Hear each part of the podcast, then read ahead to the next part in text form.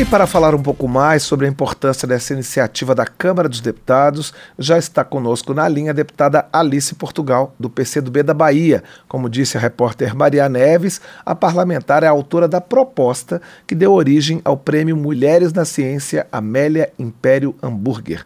Bom dia, deputada. Obrigado pela sua presença aqui no painel eletrônico. Muito bom dia, é um prazer enorme estar mais uma vez no painel eletrônico e dessa vez para falar de ciência depois de um período em que a ciência foi negada, não é? Então, a criação desse prêmio é um, é um tributo né, à mulher na ciência, porque, de fato, é muito mais difícil a afirmação das mulheres em todos os espaços, mas também no mundo das pesquisas, no mundo da ciência, e nós achamos necessário fazer essa é, é, triagem anual para destacar trabalhos de interesse da sociedade brasileira. No ano passado, premiamos a jovem negra baiana Jaqueline Góes, que decifrou o genoma do, do novo coronavírus. E esse ano vocês já descreveram a biografia riquíssima das três laureadas, né, dando seguimento a esse processo de divulgar o trabalho e dizer que a mulher também tem né, competência, capacidade, e envolvimento com a ciência em nosso país. Deputada, é, como a senhora disse, a gente viu os três currículos invejáveis aí das premiadas. Quais são as principais barreiras para que mulheres cientistas, né, desde que elas estão na universidade, as jovens que se interessam, né, que têm aptidão pela, pela pesquisa científica, quais são as principais barreiras que elas enfrentam? É na hora de serem selecionadas para um programa de iniciação científica? É na hora da, de, de terem uma bolsa de pesquisa, né, de terem um financiamento para poder prosseguir? Quais são as principais dificuldades? Bom, a primeira delas é a própria condicionante feminina. Né? É, eu sou autora da lei, que já é lei, é, que garantiu a extensão das bolsas de mestrado, doutorado, iniciação científica, mas em especial para as pós-graduandas, é, se no meio de um mestrado, de um doutorado, ela ficar grávida. Porque até então, até alguns anos atrás, a mulher que ficava grávida durante uma especialização, ela perdia a bolsa. Você imagine, né? É como se fosse o seguinte: isso aqui é uma punição a você, engravidou porque quis. Então, é, hoje o Brasil tem uma lei, eu me orgulho de ser autora, que garante essa extensão da Bolsa para o período similar ao da licença maternidade. É, então, a condição feminina que nos traz barreiras em todas as áreas, isso é cultural, é, é na humanidade, é algo a ser superado, né? efetivamente, ela já é a primeira barreira. A segunda, que não é equidade em relação às bolsas. No CNPq, por exemplo, a maioria das bolsas são concedidas a homens.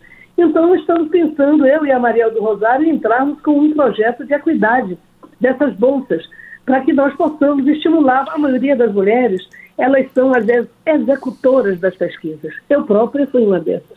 E nós aparecemos em grandes trabalhos com aquele, aquela, aquela alcunha e-calls, ou seja, colaboradores. Então, essa, é, passar, essa possibilidade de pilotar, de protagonizar as pesquisas, ela só será possível se a mulher tiver acesso à bolsa que sustente a sua é, manutenção durante uma pesquisa e, por outro lado, a garantia de equidade, de equidade para que mais mulheres possam ter acesso a esse protagonismo. Deputada, eu sei que a senhora fez um curso de farmácia, né, um curso que vocês vão para os laboratórios com muita frequência. É, no dia a dia de uma pesquisadora é, na iniciação científica ou depois nesses outros patamares de mestrado, doutorado, quais são as principais dificuldades? Existe uma desconfiança, por exemplo, de professores, dos chefes, de, da capacidade da mulher como pesquisadora?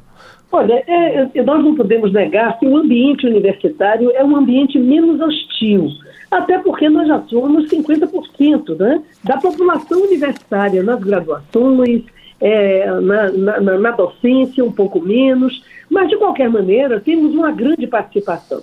Mas não há dúvida que ainda paira sobre a mulher, especialmente nas ciências exatas, né, uma dúvida, uma desconfiança, uma verificação mais apurada da capacidade.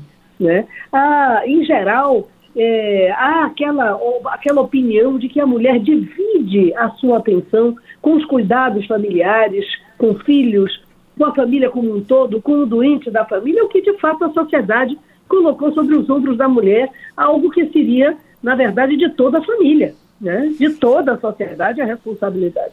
Então, você tem toda a razão, isso existe, é lamentável que exista, especialmente nas ciências exatas, isso é verificado, e, mas eu me adianto a dizer que já há pesquisas feitas por homens que dão conta que o número de neurônios não é, é absolutamente igual, independente da cor dos cabelos. então, é, é muito importante né, que nós possamos afirmar a cada dia as pessoas pela sua competência e as mulheres não serem obrigadas a terem dupla demonstração de competência para ocuparem espaços de protagonismo. Deputada Alice Portugal, a senhora também, além de ter tido a iniciativa do prêmio, foi do conselho que escolheu as premiadas, né? E eu vi que foram feitas mais de 30 indicações. Como é que foram os parâmetros para escolher as vencedoras? Pois é, o, na verdade o prêmio é uma comissão de deputadas que faz a escolha. E aí uma série de parâmetros são introduzidos, né? É, primeiro, a, a, dimensão social do trabalho sempre é algo muito, muito é, é, levado em consideração. A dimensão social do trabalho, como esse trabalho impacta na vida das pessoas. Essa é a primeira coisa. A segunda é o próprio grau de sacrifício daquela mulher para ter chegado àquele lugar. Né? Então, é, é, entre cientistas, nós poderemos observar a quantidade pequena de mulheres negras. Né? Essa é uma questão concreta na sociedade brasileira. Então, isso é evidente. Também é observado binômio raça-gênero, é, na medida em que o grau de dificuldade para uma menina negra se interessar por pesquisa, se interessar por ciência, tem chance muito pequena de dar certo pelas condições de vida, pela pobreza, pela dificuldade da escola pública de oferecer uma formação adequada, né? coisa que nós estamos também virando em boa parte do Brasil. É emocionante ver escolas públicas no meu estado da Bahia com laboratórios, com iniciação científica, com professores animados para essa nova possibilidade é, de introdução é, é, nos currículos sobre a iniciação à ciência. Então, esses são os parâmetros principais, né? a importância social e o grau de dificuldade de chegada daquele lugar. E também o patamar de chegada, como, por exemplo, uma das três laureadas ontem é uma reitora. Para uma mulher se eleger reitora não é brincadeira, é uma luta, porque as eleições no interior das universidades envolvem debates, envolvem exposição da sua própria trajetória, da vida individual de cada um e cada uma. É uma luta muito grande. Então, também essa questão de assunção a postos de protagonismo são observadas.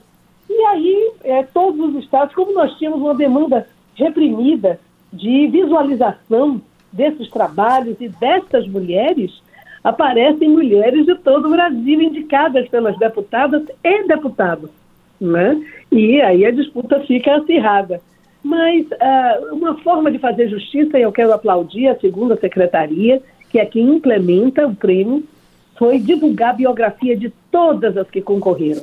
Então, enquanto a solenidade se dava, a, a segunda secretaria da Câmara dos Deputados ia expondo num painel, num vídeo, é, a biografia de todas as que foram indicadas, né, aplaudindo a todas essas mulheres. Certo. Deputada, é, para a gente encerrar, qual que, que, sugestões assim a senhora imagina que possam ser feitas para aprimorar o prêmio, para que, é, enfim, a senhora falou dessa questão, por exemplo, das mulheres negras, que outras é, modificações podem ser feitas para que esse prêmio fique cada vez mais representativo, porque de, de, de, de em boa maneira ele é um estímulo, né, para que essas mulheres científicas continuem na carreira. É, talvez uma ouvida, uma banca preliminar com entidades científicas, né? É, quando eu escrevi o projeto, eu pensei nessa possibilidade, mas nós não estávamos num clima muito bom no Brasil em relação às ciências.